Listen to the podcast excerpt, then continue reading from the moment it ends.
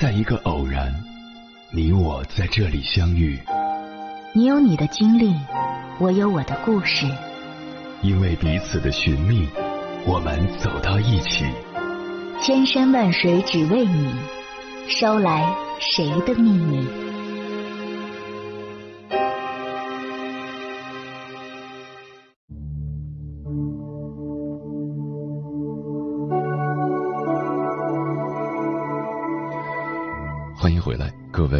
位夜行者，这里是正在直播的中国交通广播心灵夜话栏目《千山万水只为你》，深夜不孤单，我是迎波，我要以黑夜为翅膀，带你在电波中自在飞翔。最近，孔乙己文学火爆全网。孔乙己是鲁迅笔下的一个读书人。他喜欢身着长衫，因为长衫是读书人身份的象征，地位高于干粗活的短衣帮。他只能站着喝酒，因为他贫困潦倒，口袋里经常连一个铜板都没有。这样一个可悲的知识分子，恰好击中了百年后许多人的痛处。网友叹息自己成了现代版孔乙己。读书让我不满足于现状，但我又无力改变现状。如果没有读过书，我一定心甘情愿的去工厂里拧螺丝。可是没有如果。都说读书是一块敲门砖，但对他们来说，学历是下不来的高台，是脱不掉的长衫。一时间，读书无用论又引起了一波共鸣。读书真的无用吗？同是潦倒的读书人，孔乙己被困在咸亨酒店里。平凡的世界中的孙少平、孙兰香却走出了双水村。当我再读《平凡的世界》，发现不是读书没用，而是我们还未深谙读书的意义。《平凡的世界》里有个情节：做揽工时，有文化的孙少平窝在街边等着雇主挑选，与其他文盲揽工看起来毫无区别。这一幕让我想起网上的一个问题：我读了那么多书，拿的工资却跟流水线工人一样，意义在哪儿？有人这样回答：看着处境一样，但实际上，因为没读书，这可能是他们的上限；因为读书，你还有无限可能。我们读的每一页书都是成长的刻度，书如帆船，帮我们抵达远方。孙兰花与孙兰香是一对亲姐妹，却活出了截然不同的人生。孙兰花没有机会念书，她每天砍柴做饭、担水种地，活在生活的鸡零狗碎里。因为模样俊俏，隔壁村的王满银追求她，一件新衣裳、几句暖心的话，就让这个傻姑娘非他不嫁。没想到婚后，丈夫对家庭不管不顾，屁股一拍，四处浪荡去了。孙兰花没受过教育，脑海里仍然是“嫁鸡随鸡，嫁狗随狗”的观念。一个人既当妈又当爹的照顾着两个孩子。双水村贫瘠落后，但在没读过书的孙兰花眼里，却是一辈子不得不坚守的世界。孙兰香不一样。他发奋读书，考上了赫赫有名的北方工业大学天体物理学专业。在大学里，因为才貌双全，孙兰香成为不少男生的追求对象。最终，他和省委副书记的儿子吴仲平走到了一起。当他站在更广阔的世界回望人生路时，才发现从小生活过的双水村竟然如此渺小。心理学上有一个概念叫管窥效应，一个人的眼睛只能通过一根管子看东西，便只能看到管子里面的东西。不读书的人很容易受限于眼前的方寸之地。读书的意义是让我们以知识为跳板，从不同维度看世界，从更高的层次审视自己。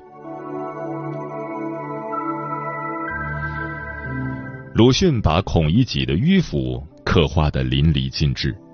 孔乙己因为懂得回字的四种写法而沾沾自喜，把这个当学问四处炫耀。有时我们与孔乙己也无高下之分，以为死记内容变形，以为考个高分就一劳永逸，却不知读书的意义在于开茅塞、得新知，在于提升认知。新工人入矿考试，孙少平以唯一的一百分位列榜首。在繁重艰苦的挖煤生活里，别人做一天和尚撞一天钟，如行尸走肉般重复着挖煤的生活。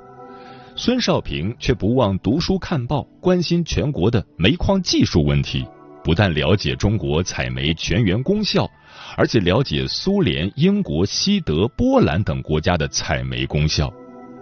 他还付诸行动，一边下井干活，一边抓紧时间学习数理化，准备报考桐城矿务局的煤炭学校。平凡的世界里有一句话：一个人一生中总有个觉悟时期，而这个觉悟时期的早晚，决定了这个人一生的命运。读书的过程就是觉醒的过程，当你真正把书读透。对世界的见解自然会比别人深刻。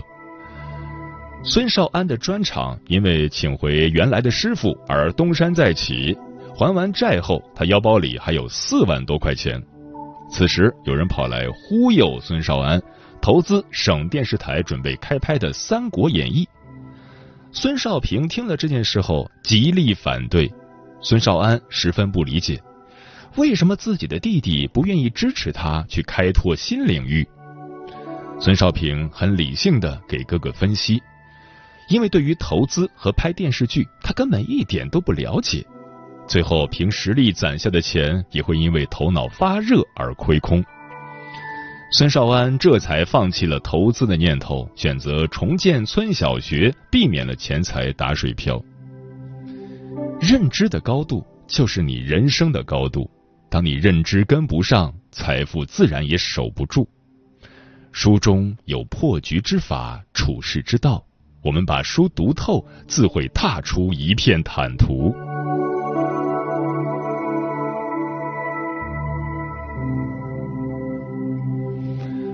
罗翔说过一句话：“人最大的痛苦，就是无法跨越知道和做到的鸿沟。”孔乙己文学中弥漫的悲哀。大抵也是源于此。你曾寒窗苦读，以为是天之骄子，有时却沦落到一文不值；揣着一纸文凭，以为是金字招牌，可工作的苦无处安放，生活的难接踵而至，入眼皆是不如意。似乎读的书越多，心中的苦越浓。法国诗人勒内夏尔说过：“理解的越多，就越痛苦。”知道的越多，就越撕裂，但它有着同痛苦相对称的清澈，与绝望相均衡的坚韧。前者因书咀嚼到苦涩，后者因书获得力量。孙少平一直处于苦难之中，初高中穿的鞋都露着脚趾，是着难以下咽的黑高粱面膜，但只要手头有一本书，就津津有味的沉浸其中。在黄原做揽工汉时，别人包里都是铺盖，他的包里是几本书。每天收工后，就一个人静静的看书。在桐城当煤矿工人时，天天要经历生死考验，他在井下一干就是八九个小时。但是，他给矿井下的工友讲小说，思绪游走在另外一个世界。文字的慰藉足以抵消各种苦难。他在玉米杆堆上彻夜看完钢铁是怎样炼成的，被保尔柯察金的坚强意志深深感染。他读参考消息，虽身在村子，思想却在古今中外的广阔维度上畅游。路遥对此评价：只有一个人对世界了解的更广大，对人生看得更深刻。他才有可能对自己所处的艰难和困苦有更高意义的理解。如果只是寄希望于读书换来名利，一旦事与愿违，人必然深陷痛苦中。读书的意义是在心中建立一个坚实的壁垒，用来驱赶迷茫，用来对抗苦楚。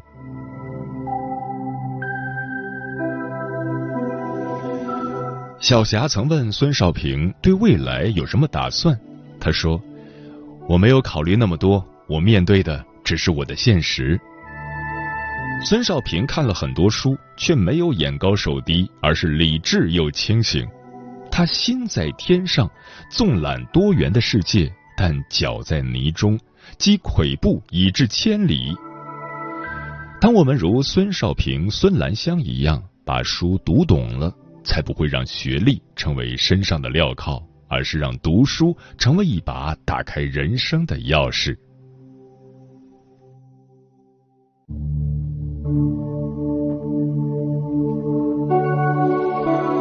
接下来，千山万水只为你，跟朋友们分享的文章选自《洞见》，名字叫《如果不了解人生，是读不懂书的》，作者许朝暮。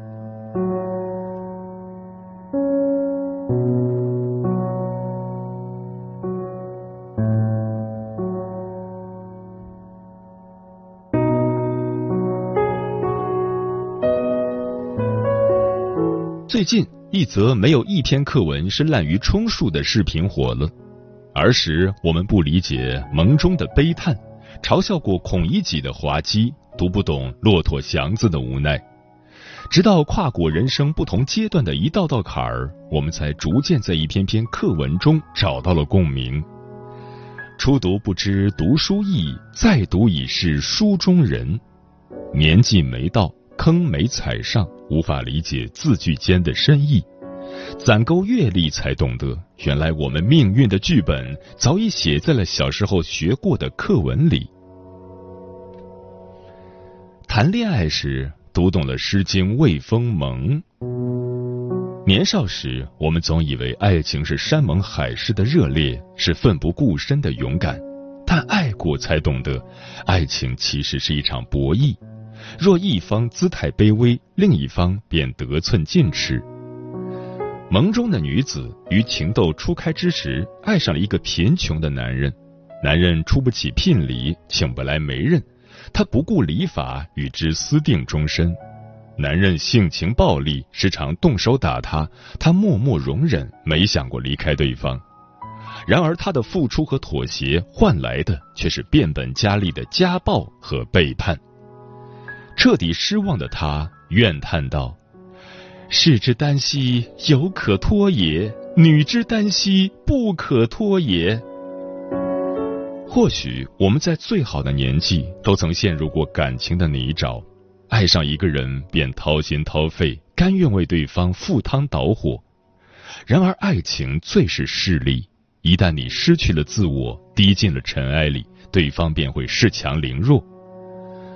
作家苏秦说：“两个人在一起的意义是共同成长、共同升值，而不是让你慢慢长成一张被生活欺负的脸。感情一开始，你只需考虑自己喜不喜欢这个人；相处久了，你就要考虑喜不喜欢当下的自己。不讨好，不强求，爱人先爱己，方能收获真正的爱与尊重。”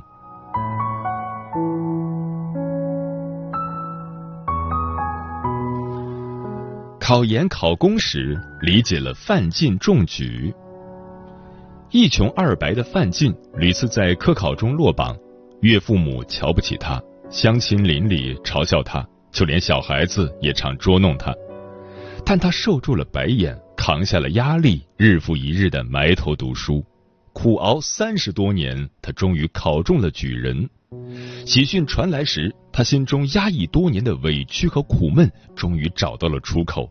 他仰天大笑，高喊：“我中了！”一时间竟发起疯来。小时候读到此处，只觉得太过荒唐可笑；有了一定的阅历，却品出了无尽心酸。范进为求得功名而隐忍多年，我们也为博取前途而用尽全力。就像那个看到四百二十九分的考研成绩后，激动到突发昏厥的女孩。他关掉手机，放弃社交，日夜在学海中奋力挣扎，只为换来一张上岸的船票。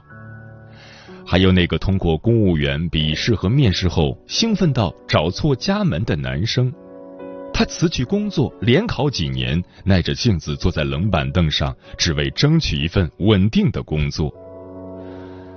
普通人的一生选择是有限的，没有天赋，没有背景，也没有财富，努力便是唯一的捷径。趁年轻的时候，将自己扎根泥土，拼命生长，你终会收获枝头的繁花似锦。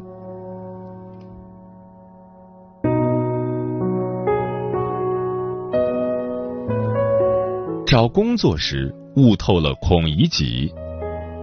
鲁迅笔下的孔乙己是一个落魄的读书人，因为没有考取功名，他只能靠抄书谋生，与干粗活的短衣帮为伍。可由于读过几年书，他又自视甚高，坚持穿着一身破烂的长衫，既放不下面子，又挣不来里子，他沦为了世人眼中的笑话。但进入职场后，我们才发现。自己竟然也活成了孔乙己的模样，找不到光鲜的工作，又舍不下脸面去做跟文凭不匹配的体力活。孔乙己脱不下身上的长衫，我们也下不了学历的高台，在所谓的体面与生活之间反复挣扎。然而，这个世界最没用的就是面子。真正成熟的人都懂得，端着脸面容易遭受现实的耳光。放下身段，并不是认怂，而是因通透和智慧做出的取舍。顶着名校光环的硕士，为了争取更高的薪水，毅然转行当了修脚师。二幺幺院校毕业的高材生，迟迟找不到合适的工作，干脆应聘了火锅店店员。曾经的私募公司老总失业后为养家糊口，也坦然的开启了网约车。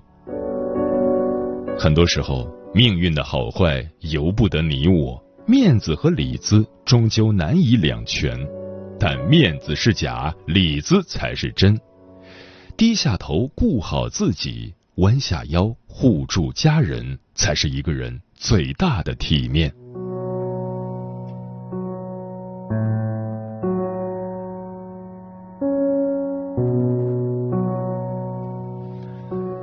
谈婚论嫁时，领会了孔雀东南飞。常听人说，爱情只是两个人的事，婚姻却是两个家庭的事。恋爱时可以风花雪月，一双人有情饮水饱；婚姻中却是柴米油盐，一家人在琐碎中相互碰撞。看错了人，选错了家庭，往往就是悲剧的开始。《孔雀东南飞》里，刘兰芝和焦仲卿是一对恩爱夫妻，夫妻俩相敬如宾，焦母却蛮横无理，总是故意刁难兰芝。焦母将家中的脏活累活都丢给他，稍不顺心就打骂他。仲卿虽心疼妻子，却不敢忤逆母亲，只能让他一忍再忍。久而久之，焦母愈发肆无忌惮，竟要求儿子休妻，另娶他人。面对焦母的强势，仲卿无可奈何，不得不将兰芝送回娘家。最终，兰芝伤心的投河自尽，仲卿也选择了殉情。多年来，我曾数次为他们的结局叹息，直到谈婚论嫁时，才恍然领悟其中的婚姻真谛。原来，婚姻承载的。不只是两个人的酸甜苦辣，还有两个家庭的喜怒哀乐。我们在婚姻中的一言一行，都带着各自原生家庭的影子。生活方式、育儿问题，也免不了会有双方父母的插手。所以，结婚一定要门当户对，家中的教育、三观和生活方式不能有太大的差异。两个家庭和谐美满，两个人的爱情方能顺利着陆到婚姻上。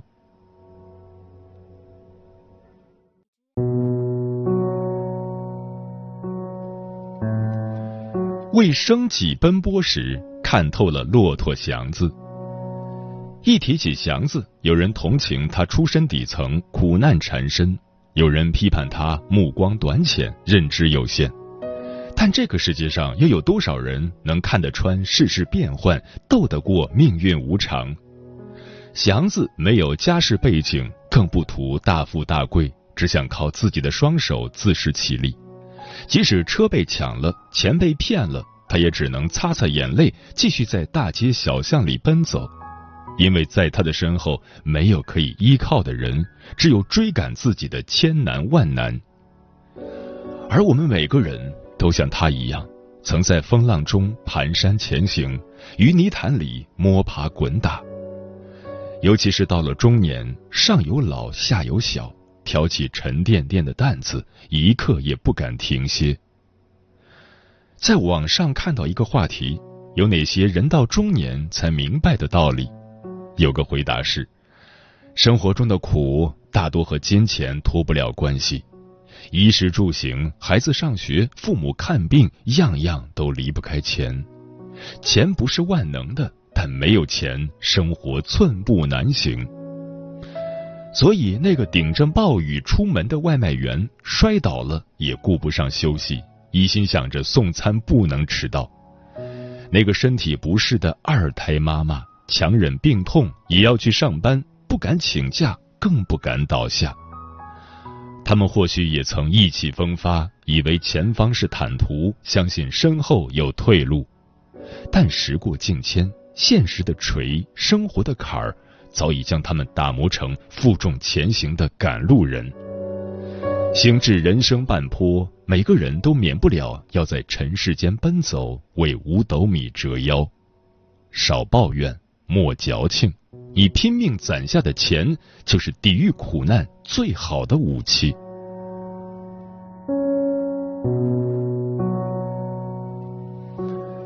历经无常，想起了爸爸的花儿落了。有人说，随着年纪增长，最怕的就是深夜接到老家的电话。祖辈、父母辈已是风烛残年，挡在我们与死神之间的那一堵墙，随时都有可能轰然倒塌。意外、变故，却不知何时降临。有时只是轻描淡写的道了句再见，谁曾想一别就成了永诀。爸爸的花儿落了中，林海音小学毕业前，父亲病重住院，父亲常嘱托他，作为家中长女，要管好自己，照顾弟弟妹妹。父亲还总是安排他独自出门办事，比如去银行给远在日本的叔叔寄钱。当时他并不理解父亲的严厉，也不明白母亲为何偷偷落泪。后来到了毕业典礼那天。父亲突然病情加重，撒手人寰，他一夜之间就长大了，心中翻涌起无限悲凉。爸爸的花儿落了，我也不再是小孩子了。有句话说，亲人只有一次的缘分，下辈子无论爱与不爱都不会再见。人生就是一场接着一场的告别。每个人都只能陪你走一段路，没有谁可以陪你到最后。不管有多不舍、多难过，他们也会一一到站下车。唯有珍惜每一次相见，不负每一段缘分，生命中才会多几分宽慰，少一些遗憾。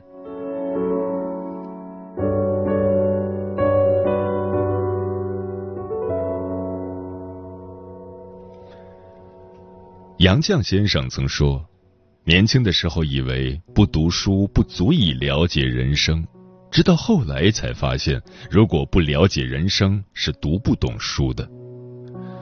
不到一定的年纪，我们永远也悟不透一些道理。只有走过书里的坎坷，尝过文中的辛酸，方能在某一时刻顿悟成年人生活的本质。愿我们以书中人为镜。”使自己活得清醒而透彻，热烈而丰盈。书中有